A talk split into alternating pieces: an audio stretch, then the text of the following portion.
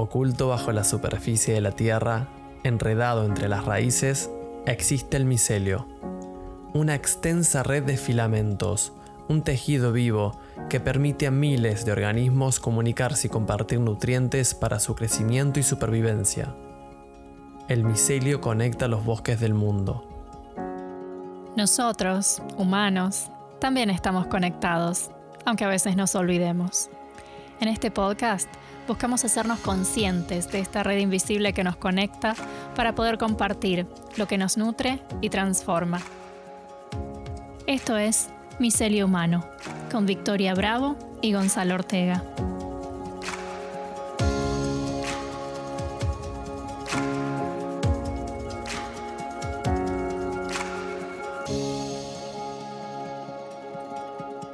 Hola a todos, ¿cómo andan? Hola, hola a todos, gracias por estar ahí de nuevo. Bienvenidos a otro episodio de Micelio Humano. Ya estamos un poco más organizados, ¿no? Con, con, el, con la presentación, con el hola. Hola, ¿cómo estás? Tal cual, hablábamos de eso recién, que no, todavía no sabíamos muy bien cómo presentarnos y si siempre se nos complica, pero acá estamos. Sí. Poniendo la voz. Sí, de una. ¿Cómo estás, Vicky? Y el alma y la vida. Todo el cerro. Eso mismo. Eh, bien, bien, emocionada con, el nuevo episodio que tenemos. Em, con, todo esto que veníamos hablando, de que de, compartir, de seguir compartiendo procesos básicamente, ¿no? Sí. Em, bueno, y hoy tenemos una invitada también muy especial, una amiga nuestra, eh, que nos viene a compartir también su proceso.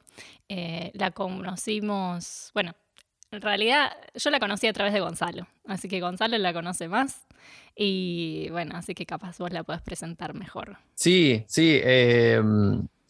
Bueno, conocí a Sofi en Australia, cuando estábamos ahí en Australia, cuando yo trabajaba aún en la pizzería. Em, y bueno, Sofi estaba buscando trabajo y yo le dije, venga niña, que acá te damos trabajo. Eh, no, y... Es verdad, ahora que me acuerdo, yo hice un par de shifts con ella también. Claro. También, trabajamos juntas, sí sí, sí más allá de las charlas que tuvimos. Y ahí nos fuimos conociendo em, y en ese momento Sofía estaba en un reproceso y bueno, ahí estaba yo también para, para darle un oído y escucharla. Hoy puede, puede hablarnos y, y compartir eh, su proceso y, por eso nos parecía interesante eh, este episodio, porque cuando hablamos con ella, eh, ella coincidía en que, en que había algo lindo en el, en el compartir los procesos por lo que todos, todos estamos transitando y, me dijo algo como lo valioso, lo valioso de, de, lo pequeño, ¿no? Como nunca uno puede saber con certeza cuán eh, cuánto impacto o cuánto puede ayudar a otra persona compartiendo su, proceso, por más que, por más que eh, estemos, muchos estén en la misma o por más que, no se trate de un proceso único, porque no es que Sophie es la única que va a estar en ese proceso, eh, pero hay algo rico en la experiencia de cada uno y en la perspectiva de cada uno que nos parecía interesante por eso empezar a tener este tipo de episodios donde podamos contar un poco más la historia de cada uno. Sí, y eso me lleva también a algo que también habíamos hablado cuando hablamos de, armar este episodio, que es esa frase de Carl Rogers que dice que lo más personal es lo más, universal y que eso es en realidad lo que nos conecta, que cuando nos conectamos en realidad con... Es como que eh, venimos creo que de una idea en, la cual eh, queremos llegar, o sea, la gente quiere llegar a lo masivo, ¿no? Entonces se habla de lo general eh, mm. Y que en realidad cuando vas a lo más personal, a lo más íntimo, cuando uno eh, cuenta justamente ¿no? su propio proceso, eh, comparte y conecta con su propia verdad, y con, bueno, verdad, pero con lo que uno está experienciando en ese momento eh, y lo comparte, eso en realidad es lo que conecta, ¿no? Total. Eh, porque en realidad eso es lo que nos pasa a todos y que es un poco lo que estábamos hablando en el episodio anterior de comunicación no violenta, que las necesidades y los sentimientos y emociones son universales. Entonces todos experimentamos las mismas cosas más allá de que las historias puedan ser diferentes. Entonces nos parece que que bueno, nosotros resonamos muchísimo con todas las cosas que tiene Sofi para contar, porque además ella eh, es muy, yo diría, es muy sabia, ¿no? Tiene una forma de, hablar las cosas y de contar sus experiencias y, demás que, que te llegan. Sí, que te llegan y como que aprendes un montón de lo que ella está contando. Totalmente, y tiene esta forma de ilustrar. Es como que cuando a veces eh, te tira frases que te arman una imagen en la cabeza y eso te lo dice todo. Eh, así que bueno, sin más, eh, nada, la, presentamos. Bienvenida, Sofi, ¿cómo estás? Acá está, que está ahí, pobrecita, en silencio, esperando. Hola, Sofi. Hola, acá estoy. Acá estoy desde Uruguay. Súper contenta de reencontrarme con ustedes después de dos años de, ese viaje que emprendí para Australia. Eh, repasando mis apuntes, porque nerd, pero, pero no, hoy puntualmente les contaba eh, esto de que mm, no entrar un poco como ni en ni en lo súper esotérico, ¿no? Pero decir, bueno, cuando uno está como haciendo procesos, todas las personas que, uno se va encontrando y, esto, ¿no? Cuando me hicieron la propuesta de estar, que en realidad me invité yo creo, decirlo, eh, que fue como, wow, justo hace poco estuve viviendo con una amiga y claro, viste esas conversaciones que tenés que decir, hay que grabarlo, porque en realidad te queda, pero hay que compartirlo, ¿no? Y, empezamos a hablar esto como hacer un podcast, no sé qué, no sé cuánto y cómo se nada, y al tiempo, bueno, con Gonzalo que siempre estamos en contacto, em, nada, me contó este proyecto, los felicito y estoy súper contenta de estar acá. Muchas gracias. Nosotros también de tenerte acá. Posta, gracias. Con todos los que estén escuchando ahí del otro lado, que seguro es gente cra, eh, porque nosotros también somos unos cra. Sí. Eh, y bueno, mm, y, acá estoy tomando un jugo verde de manzana y cale. Ah, mira vos. Eh, que son como, que son como estas formas de, cuidarse, ¿no? Como mm. que tanto nos cuesta. Y de poder escuchar un poco el cuerpo, que es un viaje en el que vengo también hace, hace un tiempo. A, eso quería ir, a eso quería ir. Te quería preguntar, como nos gusta a nosotros, nos gusta preguntarle a los invitados. Ah, re que alguien tenía uno nomás. ¿Sabes que para, puedo decir una cosa? Yo flashé que estabas tomando vino. Yo no, que esa copa que tenés es de vino. Era Ese jugo lo está tomando en una copa. Sí. A mí me encanta tomar copa y son esos regalos que me doy a cagar, pero no. En este momento del proceso estamos con eso. Muy bien, muy bien. Eh, así que bueno, le debemos al público, eh, a nuestro tan preciado público, preguntarte, Sofi, eh, ¿en qué proceso estás? Bueno, lo, que seguro digo es que estoy en proceso y, y siempre profunda y no sé si en algún momento no estamos en proceso. Sí creo que mm. yo tengo muchos años como de terapias de todo tipo y color a veces uno tiene momentos en que necesita descansar y, refugiarse un poco, porque es lo que sí quiero como ya decir para todos los que están escuchando antes de que sigan y sepan un poco de qué va, de que los procesos son muy desgastantes, los procesos personales, y este camino que uno mm. elige en el despertar y hacerse cargo de que el bienestar depende solamente de nosotros mismos, pero en conexión con el otro.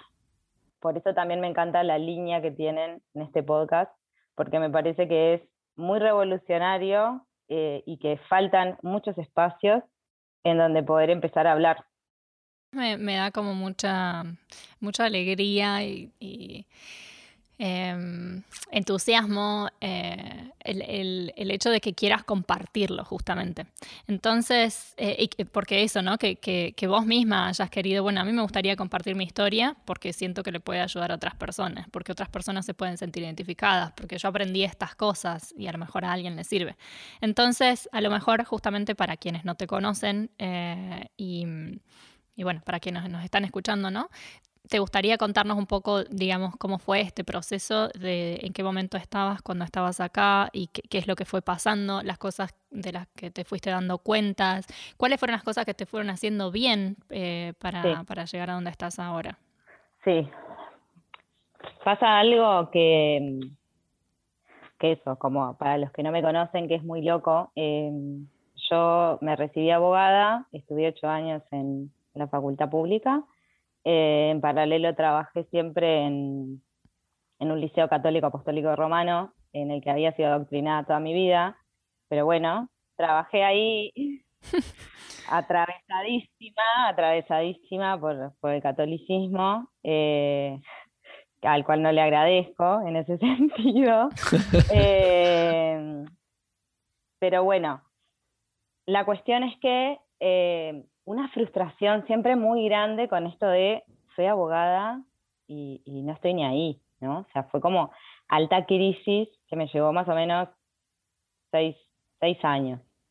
Eh, ya estoy recuperada, estoy bien y puedo decir con orgullo que sí soy abogada, pero que hace exactamente, sí, también seis años, desde que nació mi sobrino Vicente, que yo empecé a tener una conexión muy fuerte con la niñez y con los bebés.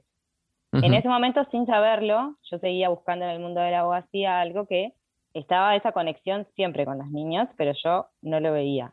Cuando me fui a Australia, por eso Australia también es tan importante, en tiempos de pandemia, hablando con Fío, que va a escucharlo y le mando un beso, otro gran pilar de, mi proceso allá, em, hablando como en esto de, en la pandemia teníamos mucho tiempo libre como para pensar, yo quería volver a Uruguay, ya estaba en proceso como de, quería volver, y le decía, ¿y, qué hago cuando vuelva, no? Pues yo me fui para siempre, tipo, de Uruguay me fui para siempre y a los seis meses estaba volviendo. Entonces era como, ¿qué voy a hacer otra vez? Y, y ahí bajó esto de, yo quiero hacerlo con niños, quiero hacerlo con niños, quiero hacerlo con niños, quiero hacerlo con niños. Y bueno, y llegué a Australia, estuve como un mes y medio encerrada, bastante mal, eh, pedí ayuda, empecé con algunos procesos, pero fue realmente muy difícil, el primer mes y medio diría yo. Eh, fue una experiencia como esto del trauma, ¿no? Este, por eso, como por el contexto. Y a los pocos meses em, me abro los registros, que fue una experiencia re linda, y sin preguntarlo, esto de los niños sale mucho, como te veo con niños, niños, niños, niños. A mí ya me había venido ese pensamiento estando en Australia, yo ya estaba como muy focalizada y al poco tiempo empecé a cuidar un niño. La primera vez como que me pagaban por cuidar un niño. Y hice un proceso muy lindo, fue un niño que me enseñó muchísimo y hoy por hoy es una alegría tremenda que me estén pagando por jugar, que es a lo que yo me dedico y que es algo que a mí me, apasiona mucho. Entonces eso a mí me expandió. Eh, otra de las cosas que me ayudó mucho, como en esto de, como para recapitular un poco, o sea, yo nací somatizando, básicamente, eh, literal, entonces eh, me refiero a cosas que me hacen bien con esto de cómo gestionar mis emociones, cómo conectar con la vida, nos contaste ahí un, o sea, una parte de, estos últimos años eh, que me parece, me parece interesante como esa línea de tiempo eh, de dónde estuviste, dónde te fuiste y qué, fue pasando.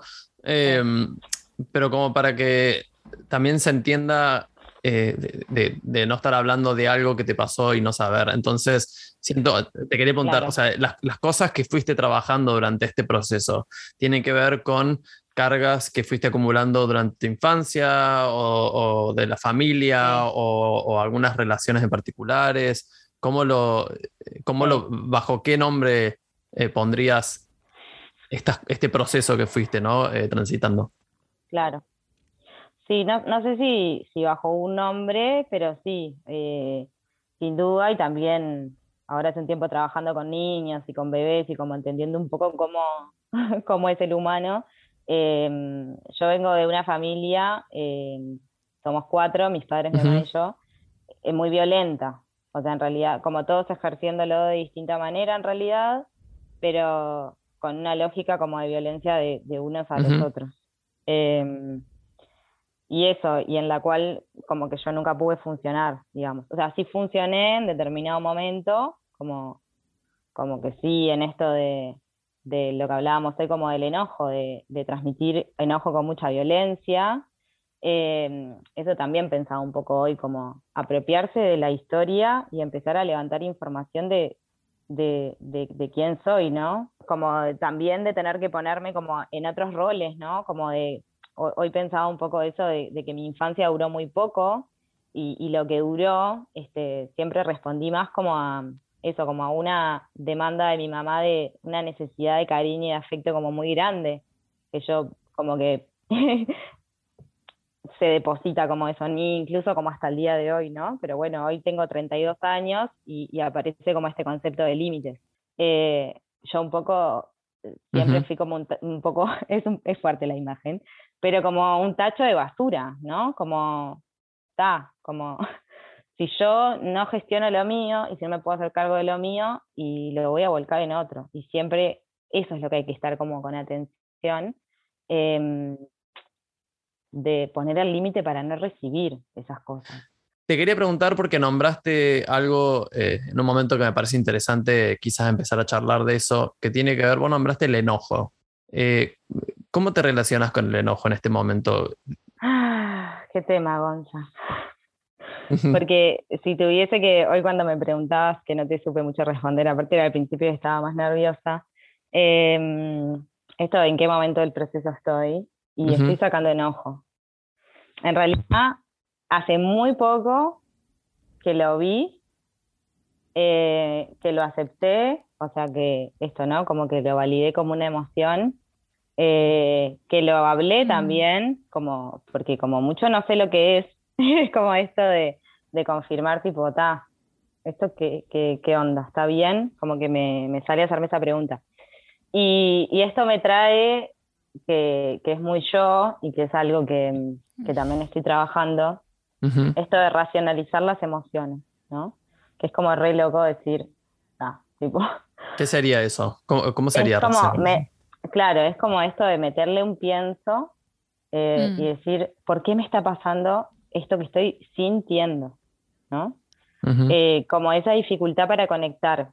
Primero esa, ahora no, ahora no, pero digo, en un principio como esta dificultad para conectar con la emoción, y una vez conectado, algunas se rechazan. Y eso no viene solo de nosotros, sino que es una cuestión como muy social y cultural, de que hay cosas que están habilitadas y otras que no. Ahí va, cuando, eh, o sea, contando todo esto, con, lo que nos mandaste en los audios, ¿no? Y, yo recordando cómo era tu situación en ese momento, em, y bueno, y todas las cosas que habías hecho como para, para, para salir de ahí, digamos, para ir conectándote más con vos misma, pero desde otro lugar, eh, y que conectaste con, y dijiste conectaste con el enojo, y dije, fa, este es un tema que está buenísimo para hablar, porque habla de, eh, abre un montón de cosas, o sea, y es algo de lo que no se habla tanto, porque justamente, este, como decías, o sea, socialmente hay sentimientos eh, que, nada, que, no los validamos, que, nos parece que no están buenos, que socialmente no son aceptados.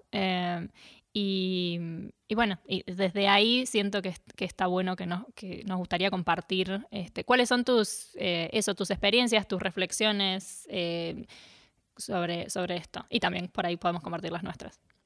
Sí, yo creo que es importante también mencionar el hecho de que hay un tema con el enojo y es que se nos enseña, o, estoy generalizando, ¿no? Porque puede, hay casos en los que no, pero está como visto esto en la sociedad de que el enojo eh, es una emoción que no la tenemos que tener, no nos podemos enojar. Digamos, cuando, son, cuando sos niño, que si el nene está haciendo un berrinche, bueno, no, eh, no, te enojes o, no hagas eso que no es para tanto. y la verdad es que para ese nene eso es para tanto. Y entonces creo que hay un error en pensar que lo que, lo que hay que enseñar es a no enojarse y no a cómo expresar ese enojo.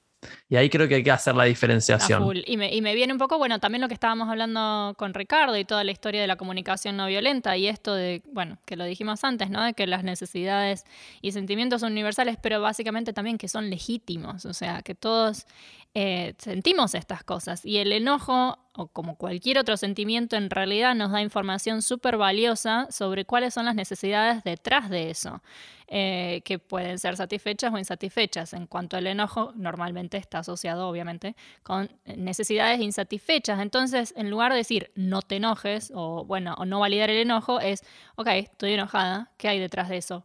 ¿Cuál es la necesidad que no está siendo satisfecha y por, y por la cual me siento enojada? Em, sí, ¿y cómo, cómo, es, cómo, es, tu relación entonces, Sofi, con el enojo? Bueno, a mí particularmente eh, el enojo me enfermó, así como intensamente. Eh, hoy, por suerte, me doy cuenta que era enojo y, y esto que vos decías, ¿no? Como estoy encontrando maneras de manifestarlo. Pero en realidad pasó en mí eso, o sea, como que me fue al cuerpo. Em, y justamente estoy como en ese momento del proceso entendiendo que, eh, que esto creo que, que, son los chinos como que asocian al hígado con el enojo y con la ira. Em, como que es algo como eso, ¿no? Como en entender que somos un todo y que obviamente que, que, que el enojo no lo puedo expresar, que fue lo que me pasó a mí, se convierte en tensión es como que me voy apretando y apretando y apretando porque es simplemente una emoción que está quedando guardada. Pero ta, no es, no es alegría, está quedando guardada. Eh, entonces es como un poco esto, como la historia de mi vida eh, y está siendo como muy liberador hoy por hoy eh, poder entender cómo funciona, ¿no? Sí, creo que incluso ahora eh, ya que estamos hablando bien de esto, de la relación enojo-cuerpo, de dónde sale, cómo, cómo, lo sentimos, por qué es importante expresarlo, creo que quizás Vicky podemos, Vicky tenía preparado ahí una reflexión, ¿no? De Rocío. No sé si querés comentar un poco eso. sí, bueno, le pedimos a, a Rocío Iturral Sadoli, que es una persona maravillosa del bien, eh, que es mi, bueno, profesora de canto. Em, ella estudia astrología evolutiva, creo que se está por recibir, estaba trabajando ahí en su último su último trabajo, me parece, es terapeuta floral, hace reiki, o sea, ella está metida en todas las cosas que, hacen bien. Y además es la cantante de, de Miau Trío. Em, bueno, y entonces le preguntamos, ¿no? Eh, cómo es para ella, qué, es el, eh, el, enojo para ella, cómo nos puede explicar desde, bueno, desde todas las, las, disciplinas que ella, con las que ella trabaja. Entonces nos cuenta un poco de eso, hablando un poco de, la astrología y lo que significa, y nos parece muy interesante, así que lo queríamos compartir con ustedes. Dale, a ver. Hola, mi nombre es Rocío Iturralde, soy maestra Reiki terapeuta floral y astróloga terapéutica evolutiva. Y voy a hablar acerca del enojo. El enojo es una emoción eh, y normalmente la agrupamos bajo el rótulo de emociones negativas, al igual que la tristeza, que la angustia, que un montón de, que el miedo, por ejemplo, eh, como si el estado de la felicidad fuera eh, el estado máximo de nuestra expansión eh, del ser, como si al estar felices ya hubiésemos alcanzado una meta y esto eh, hiciera que, no, no, hubiera un espacio para sentirnos mal, entre comillas, en ningún momento. Para la astrología eh, muchas veces vinculamos el enojo con nuestro planeta Marte y Marte es nuestro personaje dentro de nuestra carta que funciona como un guerrero. Este guerrero es el que pone los límites, el que dice que no, el que nos da la energía y el envión para aventurarnos a lo que queremos, el que marca los límites, el que se enoja. Eh, es un planeta que normalmente eh, inicia su, brillo eh, cuando somos muy pequeños, cuando somos niñes. Es muy, muy habitual que hasta encontrar esos límites un niño empiece a hacer pequeñas rabietas, a enojarse, a buscando un límite. ¿Cuál es el límite de este, de este estado de ebullición, de fuego dentro del cuerpo? No me das lo que quiero, no como lo que quiero en el momento en el que quiero, quiero este juguete, no me lo das, explota el guerrero, explota Marte. Y entonces eh, nuestra familia nos empieza a enseñar cuáles son los límites de este enojo.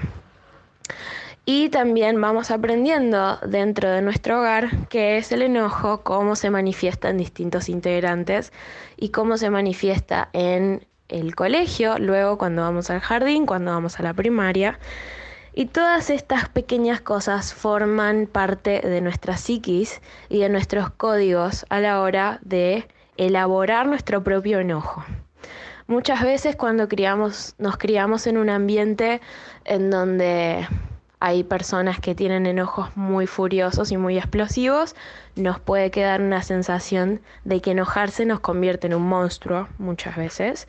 Otras veces el enojo termina siendo una herramienta que está demasiado a mano y nos enojamos por demasiadas cosas y nos mantenemos en un estado de irascibilidad permanente.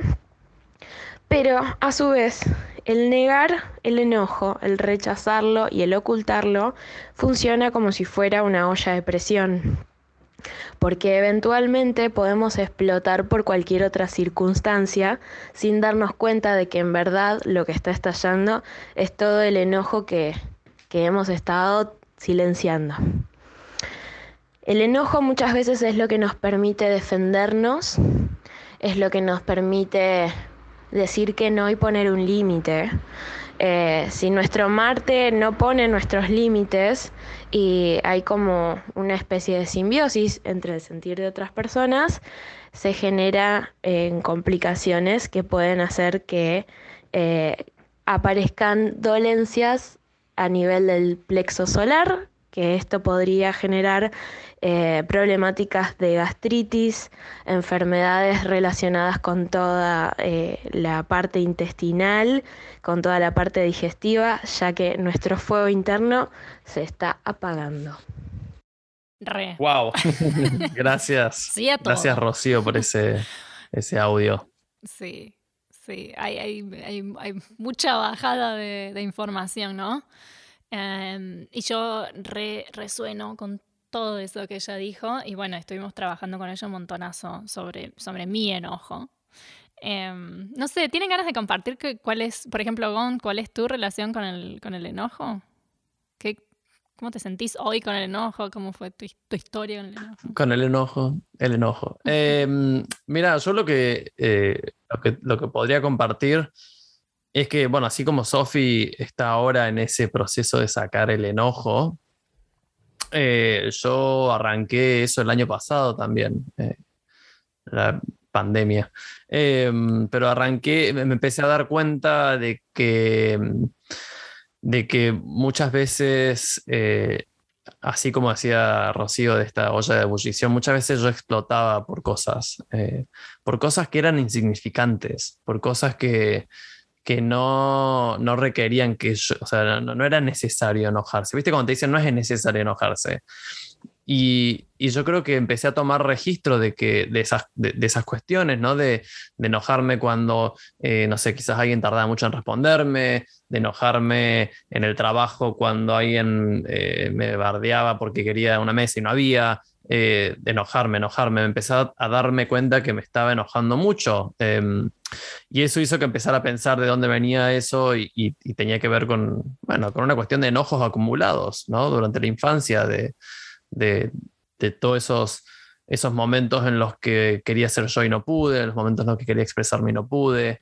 Eh, y, y, me pasó algo muy loco que es en este proceso de empezar a indagar en, en cuanto a la infancia y a, lo, y a, la y a familia y a mis relaciones y, y, cómo trabajar todo eso, empecé a encontrar en el enojo un amigo eh, o una oportunidad, eh, una oportunidad para, para, para sanar eso y me empecé a enojar mucho, mucho, mucho, mucho por, por, por lo que me había pasado, por las cosas que, por las que había eh, sí, vivenciado y por, por, las, eh, por las incomprensiones, ¿no? Por, por, el, por el que la gente no me comprendiera, ¿no? Entonces me empecé a enojar, ese enojo hizo que me distanciara mucho eh, de familia, de círculos, eh, solamente lograba así como comunicarme con, con, con los más cercanos eh, amigos y, y, y, llegó un momento en el que pensé que quizás ese enojo iba a ser tan grande que, que ya está, que, que, no había una, no iba a haber más un acercamiento a,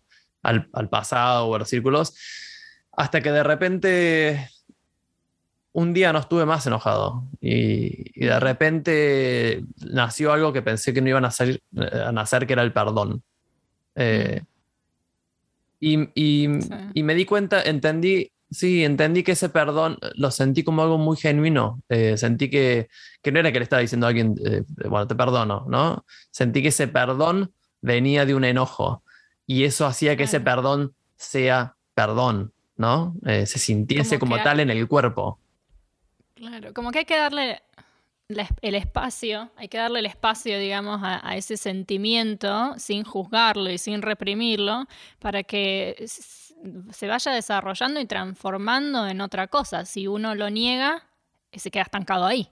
O sea, no, nunca puede transformarse en otra cosa. Tal cual, tal cual. Eh, eso, el sentir que, que, ese, ese enojo acumulado necesitaba un tiempo. No sé, pueden durar días, meses, años, eh, pero con la certeza de que después de ese enojo va a pasar, ese enojo se va a acabar en algún momento. Es como un tanque que está dentro de uno, ¿no? Y, y, bueno, tiene que soltar, abrir la tapa, como decía Rocío, para que esa olla de ebullición empiece a, a soltar toda esa agua y va a llegar un momento en el que esa olla va a estar vacía y ya no vamos a reaccionar ante lo insignificante, ¿no? Eh, no, o sea, vas a seguir sintiendo enojo cuando, cuando la situación lo merite, cuando haya necesidades insatisfechas, digamos, que te lleven al enojo, pero, pero no, no, no así de esa forma reactiva y sin saber de dónde viene, me parece.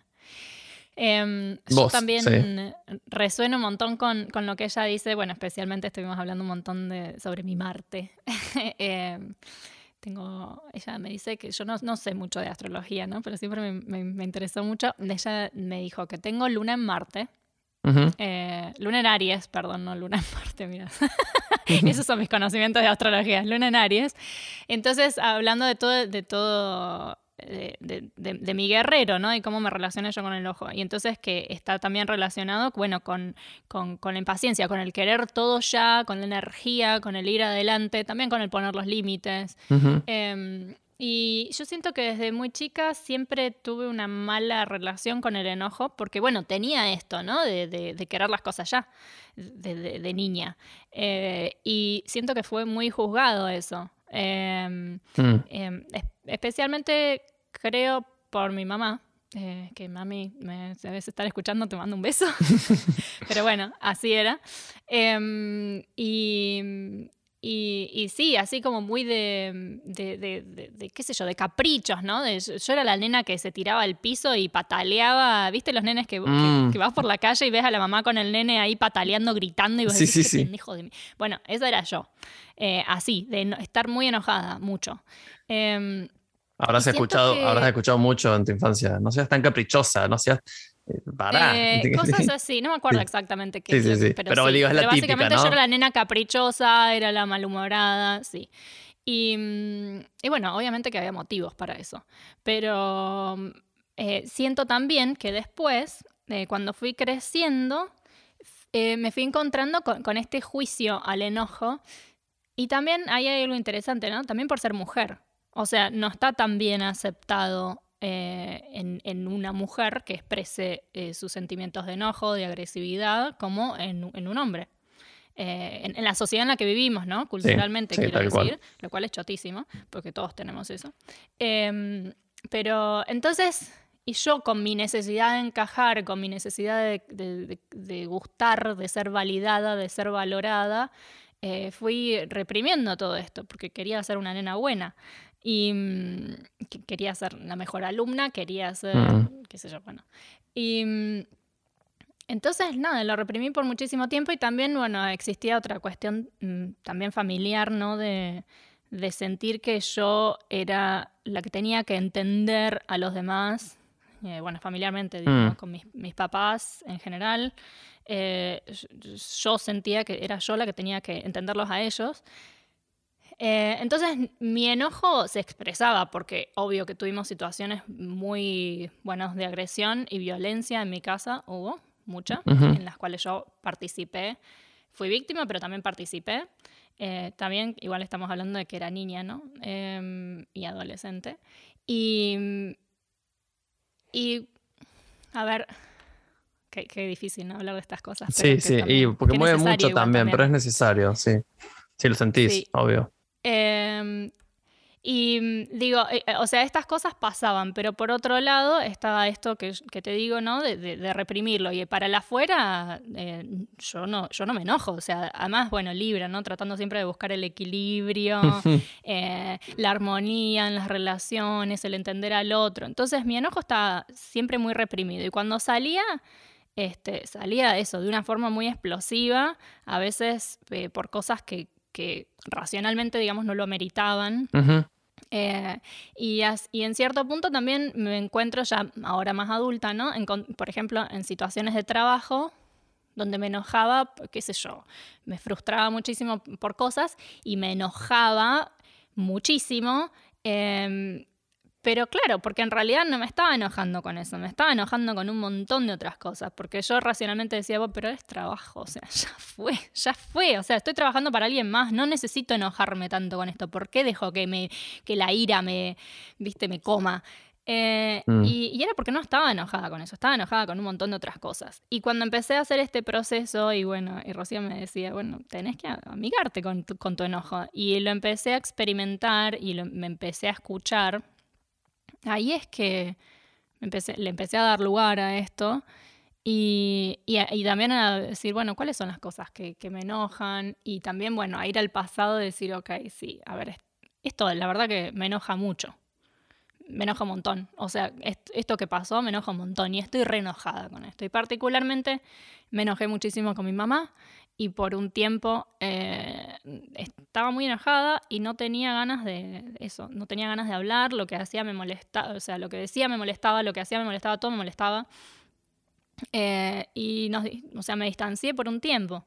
Y muy parecido a lo que dijiste vos, que siento que después, este, cuando, cuando dejé ese enojo ser, eh, pero además, no solamente lo dejé ser, sino que se lo pude comunicar. Le dije, bueno, me pasa esto y, no, nos hablamos más. O sea, le dije, ¿no? Como, mira, me molestó que me dijeras esto, esto, esto y aquello. Me enojó. También hubo otras situaciones em, con las cuales pude hablar también con mis hermanas, ¿no? Y decirles, eh, la verdad que me siento sola, la verdad que me siento, eh, estoy enojada con esto, porque a mí me gustaría que, que ustedes me apoyaran en esto y, no me, me, siento sola. Eh, como que fuiste materializando un poco, ¿no? Ese enojo. Claro, como, sacándolo para afuera, pero diciéndolo con palabras. Y lo otro, por otro lado, lo que me daba cuenta es que, por ejemplo, cuando estaba contando, no sé, en terapia, que estaba enojada, e incluso cuando estaba en una discusión con alguien, lo que siempre hacía era como, bueno, es que yo entiendo que a vos te pasa tal y tal y tal y tal y tal y tal.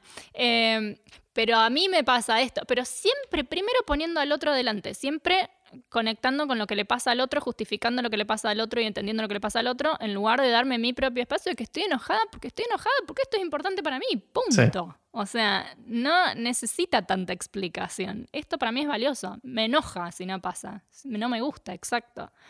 Eh, y, eso, y siento que el ir reconociendo y le dan, dándole espacio a eso, hace que mi comunicación vaya siendo mucho más fluida, mucho más eh, concreta y mm, real, auténtica, digamos, y le va dando el espacio a esto que vos decías de que el, del perdón, que no es solamente el perdón, ¿no? sino como que el enojo se transforma, es, es sencillamente una emoción momentáneas, como que pasamos por todos lados, no necesitamos estar en un extremo, ¿no? Como en el extremo de la felicidad, como decía Rocío. Tal cual. Y a mí me hace acordar, eh, hay una frase, una sentencia budista eh, que dice una, una, sentencia, no sé por qué dije esa frase, una frase, bueno, una afirmación.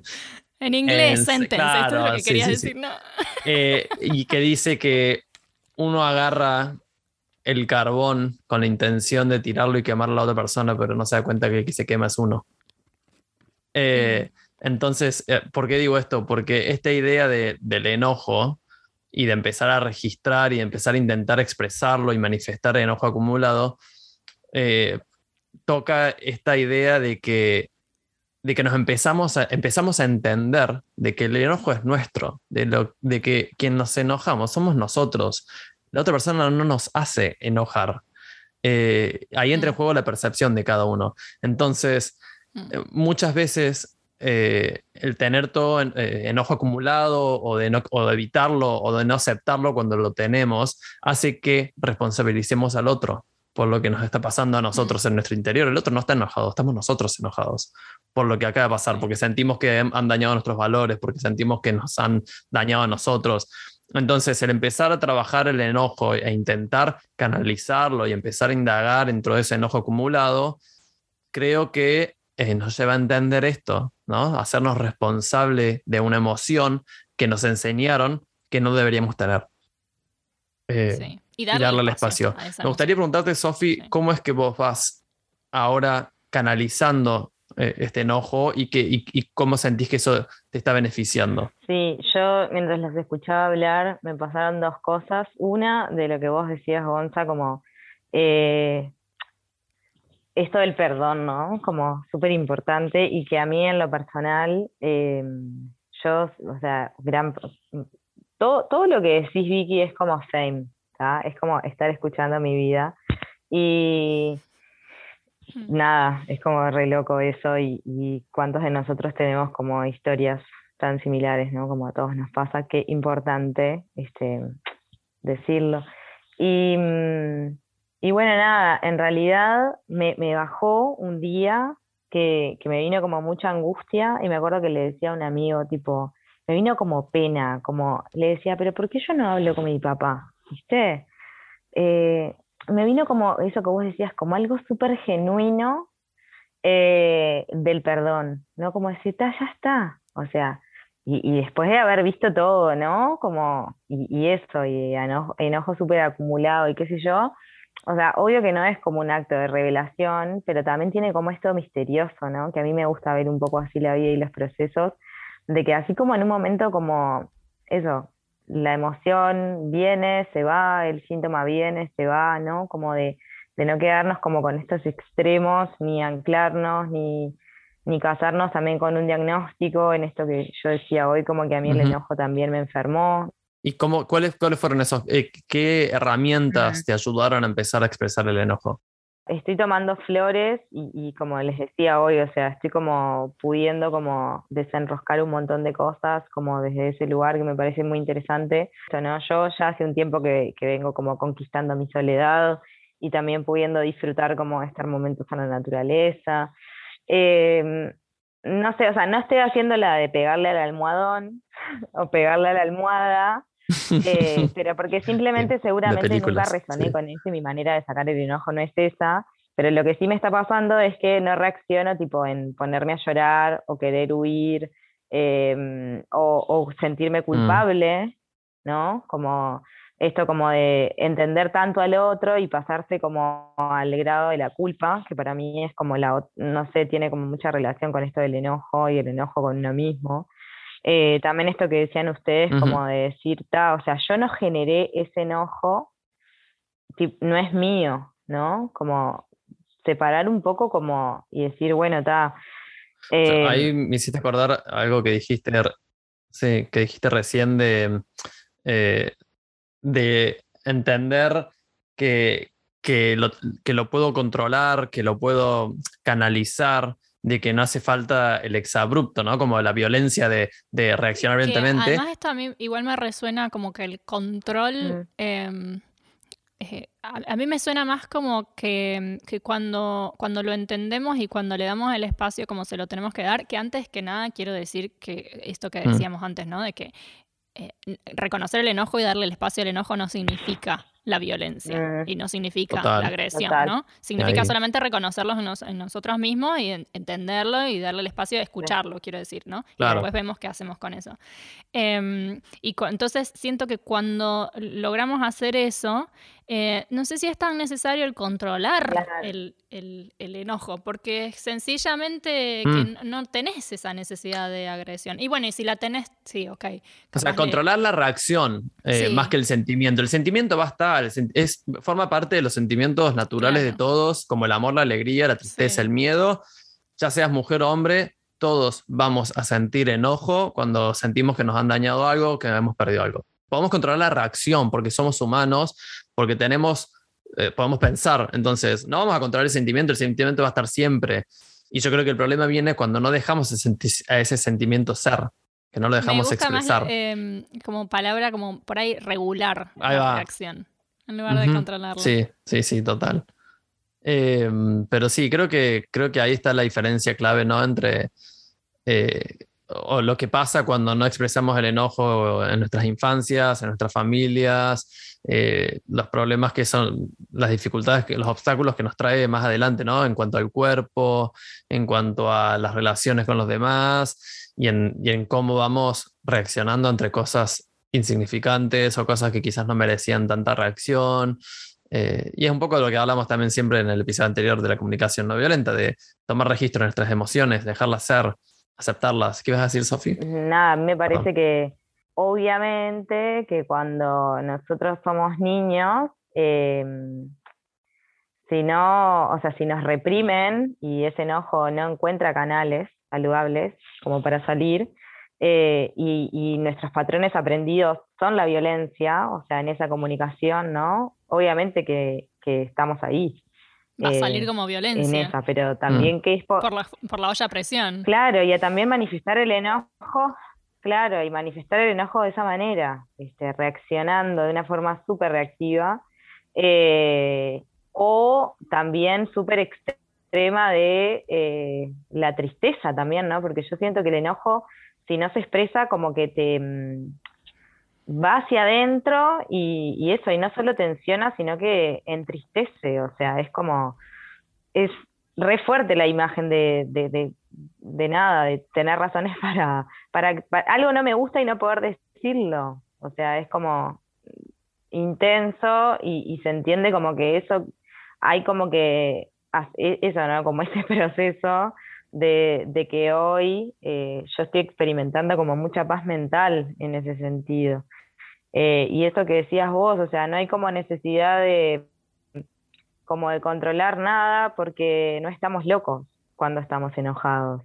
Eh, no estamos, yo soy, o sea, de haber recibido obviamente tanta violencia, de hecho hoy justamente me pasó una situación en el trabajo en donde planteé algo de una manera muy amorosa y la reacción de la otra persona fue violenta. Eh, y yo en esas cosas es como que no transo. En otro momento hubiese, hubiese buscado como una justificación de, pero te entiendo, porque no sé qué, no sé cuánto. Y ahora es como que de una yo lo rotulo, ¿no? Como está, como para no marearme, ¿no? Y decir, sea, esto es violencia, ok, no es mía, yo no generé por mi planteo esa reacción, ¿no? Como que me parece que ahí está como el pensamiento del infierno, ¿no? Eh, y nada, y ahí yo empecé a comunicarme de una manera como eso, como con mucha seguridad y con mucho amor. La otra persona igualmente como que cambió el tono, entonces también se hizo mucho más ameno el diálogo, pero para mí fue súper significativo esto de... Em, la otra persona se enojó por, por lo que yo le dije, claramente se enojó, o sea, tocó algo como en alguna cosa no resuelta y, y expresó el enojo de esa manera. Y yo estoy ahí porque también estoy aprendiendo. Creo que nombraste cosas que están buenas como esto de paz mental, como que empezaste a trabajar tu enojo, lo empezaste a canalizar y eso te trajo paz mental. Eh, y, y, esta otra idea de que empezás también a empatizar con quien se enoja. Eso me pareció re lindo. Porque en realidad eh, para mí la vida es como un constante oportunidades, ¿no? Todos estamos aprendiendo y en realidad a mí me han dado un montón de oportunidades cuando yo no reaccioné bien ante planteos. Eh, entonces yo tampoco, no, no, siempre fui receptiva, como en, en, ¿no? Es como quien, basta de juzgarnos. Son oportunidades para mí, ¿no? No estar como en ese lugar tipo de soberbia, decir, no, yo soy perfecta, ¿entendés? Y ahora que descubrí el enojo, tipo, tengo un posgrado en enojo. y, no, estamos todos en esa. Y, a mí me pareció muy lindo esto de que el registrar, bueno, y el empatizar con el enojo del otro, reconocerlo y demás, tampoco significa aceptarlo, aceptar la violencia. Claro, o sea, igualmente uno tiene su Marte de nuestro lado, de tu lado, para poner tus propios límites, ¿no?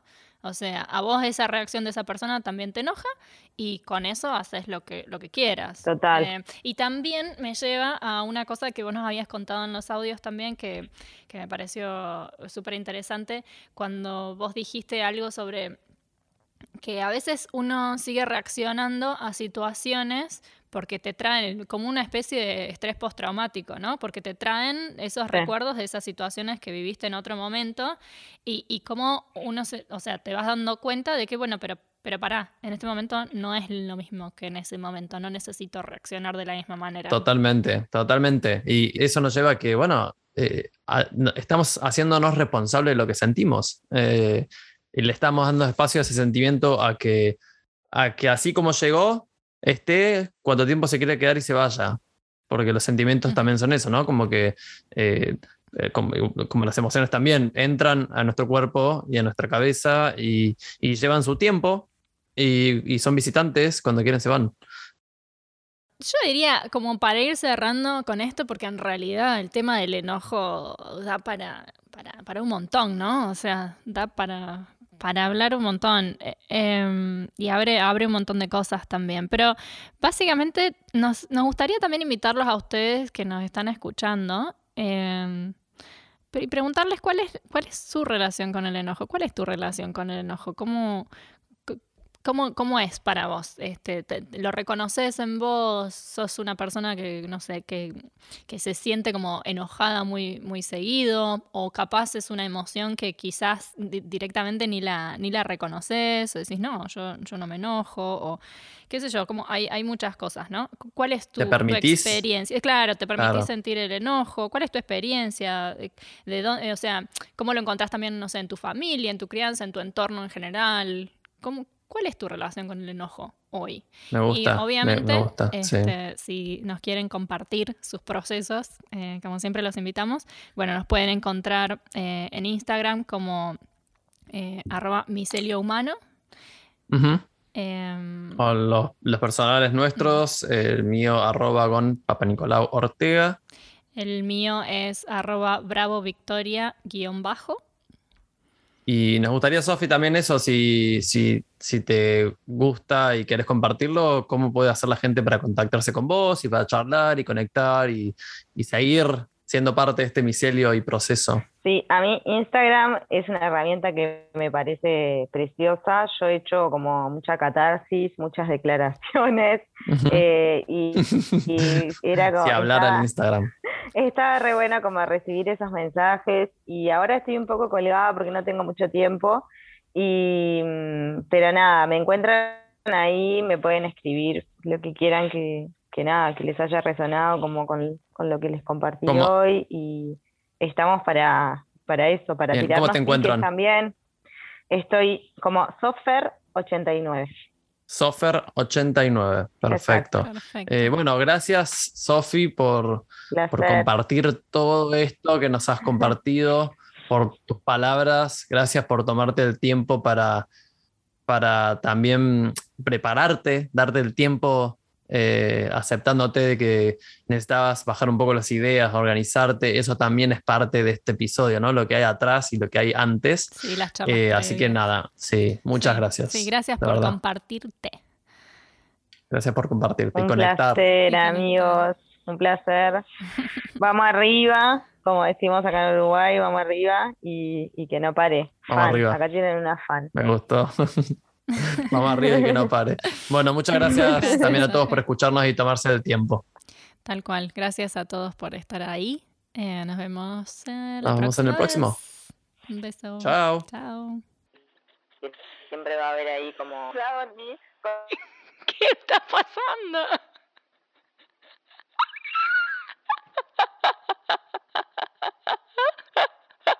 Ay, mamá. La mira. Yeah.